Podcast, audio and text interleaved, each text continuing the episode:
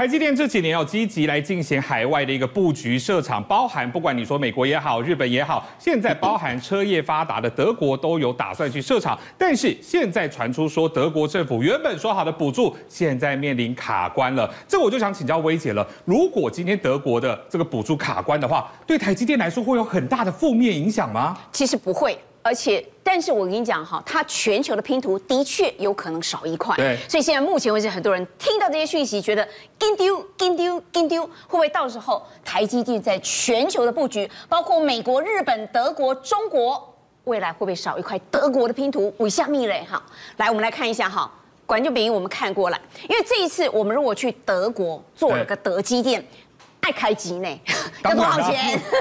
几百亿，几百亿的欧元。所以你在这里面本来都说好了，而且他们德国的部长千里迢迢说啊，求你给我一个在台积电到德国设厂，结果你都已经答应出来的补助，现在居然。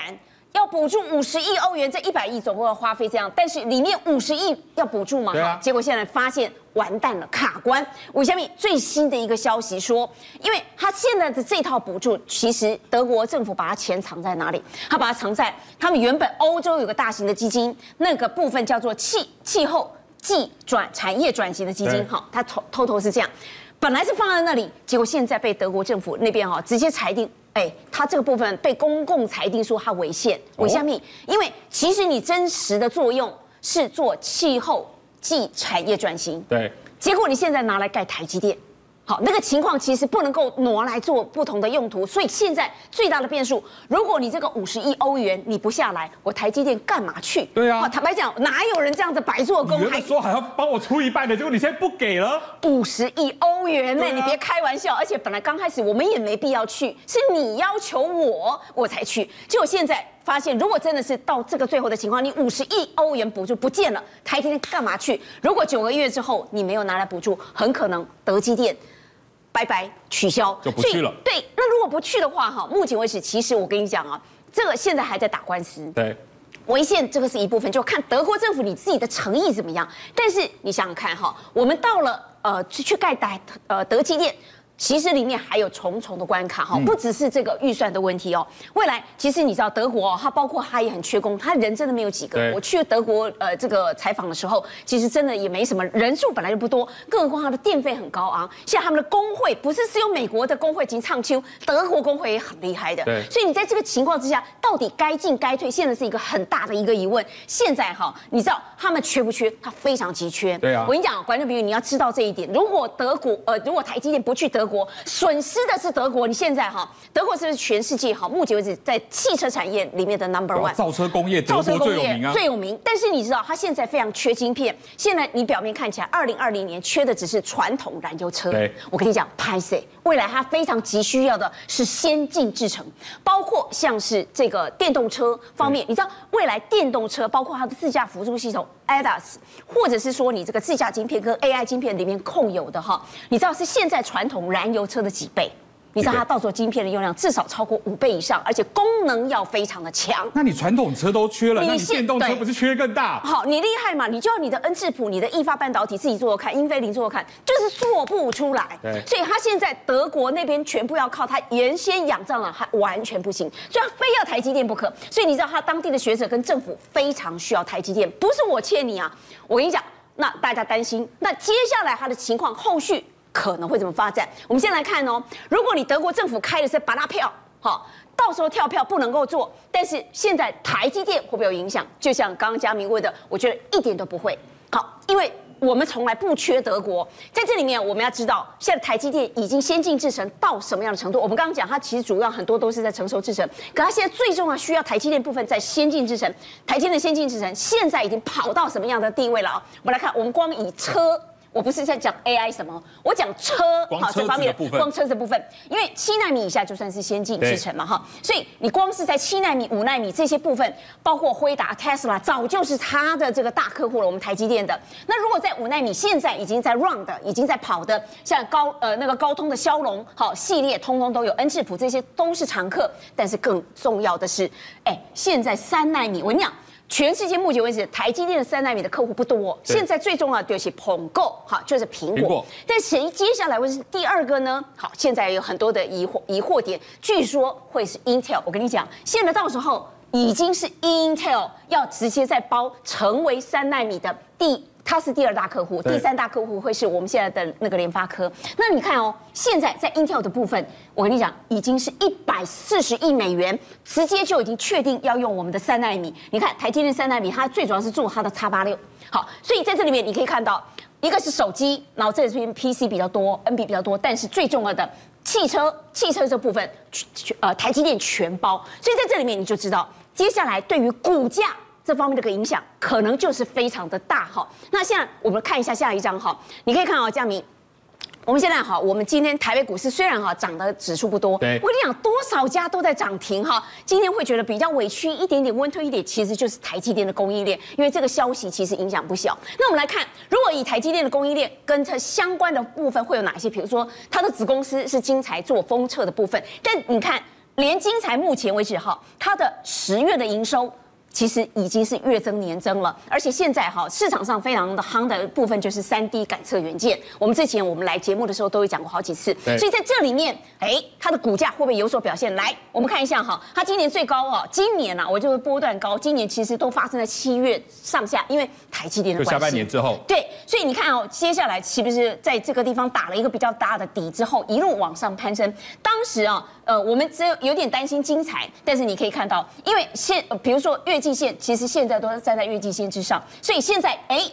又回到了一百三十六，所以以技术线型，你看它未来的年，它毕竟是台积电的子公司哎，所以订单不下到它这里下哪里？所以我觉得精彩的部分给它一段时间，我觉得其实状状况是不错的。但是我们来看嘉登，嘉登也是这个台积电，无论去哪里，它一定要带，因为先进制程你一定要用到嘉登的光照盒。但是嘉登现在也不完全只靠台积电光照盒，它包括自动化的设备，特别它居然切进航太，所以在这里面哈。呃，当然目前为止预估明后年它的营收有机会，它开始要去拼双成长哦，两位数的成长哈。那目前为止，嘉登它贵了哈，观众朋友很多人都去买过这一档哈，尤其是它之前四百多块钱的时候，以为它没有办法冲高，没有。今年在七月份那时候，就是因为 AI 的题材好的关系，所以它当时来到了四百三十八点五，是今年的高峰。可是你可以看到，哇，后来到了这个八月中左右，一路打到最低哈，底底呃，而且底底，但是后来有底底高了。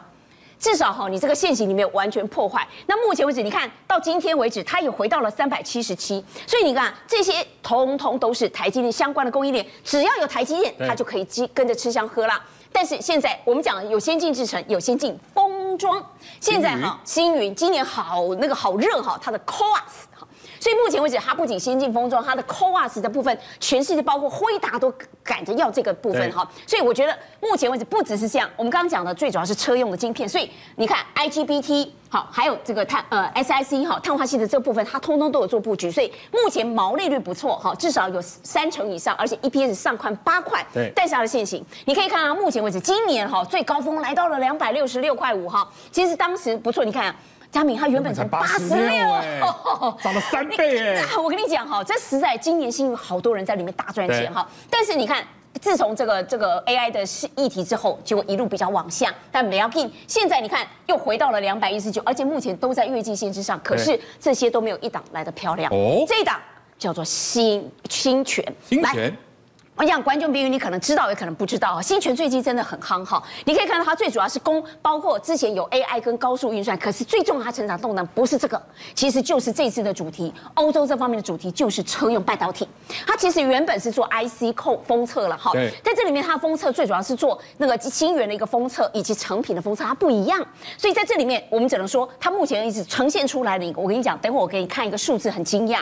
你看你现在看的都是外面，因为第三季有季增哈。毛利率也很好，EPS 美万，但是更重要的是，关键比如它里面均线完全的多头排列，因为这边我们只有月季线。对，我跟你讲，这四档里面只有全新均线多头排列。来，我们看一下哈，我们看一下新权，为什么我们要特别跟观众讲到这一点哈。你你看，我们光看技术线，但是我我先讲一下新泉到底哈它的业务，它主要的部分能够干嘛？在这里面，它的 IC 封测里面，其实最主要，我刚刚已经有提过哦。你在晶圆的时期还没有完全做成成品，它当时就帮你开始做探针的服务，好，就帮你淘汰。的部分就先来做封测了。不良品。对，我跟你讲，这一次为什么那个本来有人打算，比如说高通打算给三星、给台积电，本来都要发，好，为什么三星接不起来？因为它的不良品太大，良率太对太差了。没错，在你要提升良率靠新权，所以在这里面哈，它直接就能够节省你很多的成本。但是还有一个部分，因为它最主要包括手机、电视机、荧幕、记忆卡，凡是台积电现在需要的消费型电子，一龙无。但是更重要的，它不只是在那个成成晶圆片的时候这样，最主要是。你已经封装完毕，你做完那个呃一大堆的封装，全部都结束之后，它还可以再帮你认证这个产品它的功能功耗到底如何。所以它前期后期它都有办法都有做测验。对，所以我跟你讲哈，就是因为这样，观众朋友你看过来，点掉叠加哈。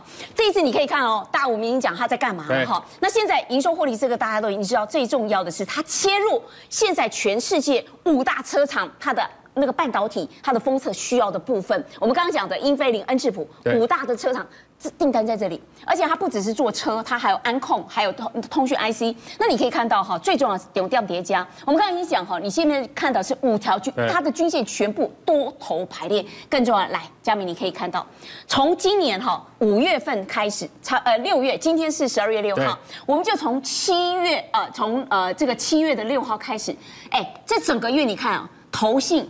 全部都在吃，然后如果你往前推，好五个月，我跟你讲，这五个月里面居然只有九天，对，投信小麦，你听懂了吗？其他全部都是投信在吃货，所以你从这一点你就会知道说，我难怪新泉最近他已经准备要发动哈，在这个情况之下，我们是在。呃，多空趋势线哈，在十月二十号里面抓到这一档。那多空趋势线啊，我们在节目里面也谈过几次啊。简单来来讲，蓝色的线属于这档个股本身的多空趋势线，它怎么形成的呢？就是这档个股当天的涨跌幅跟大盘相减，看谁比较强。所以这个蓝色的线是它的多空趋势线在零轴之上，代表多方。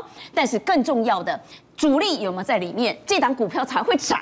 所以目前为止，在主力线好，主力的脉动线上面，它在这个时刻点，十月二十号正式穿越。所以你可以看到，目前为止全部都在主力线上。所以我们只能跟大家讲哈，其实德国啊，你要不要，这是你家的事情。台积电没有损失，但是你一空出来之后，所有的人立即递补，包括车用，来自于全世界订单，通通都在这里。所以这些。台积电供应链相关的，包括新泉、这个精彩等等，每一个人订单都会吃饱饱。政界、商界、演艺界，跨界揭秘，重案、悬案、攻击案、拍案惊奇，新闻内幕、独特观点，厘清事实，破解谜团。我是陈明君，我是李佳明，敬请锁定《五七新闻网》，真相不漏网。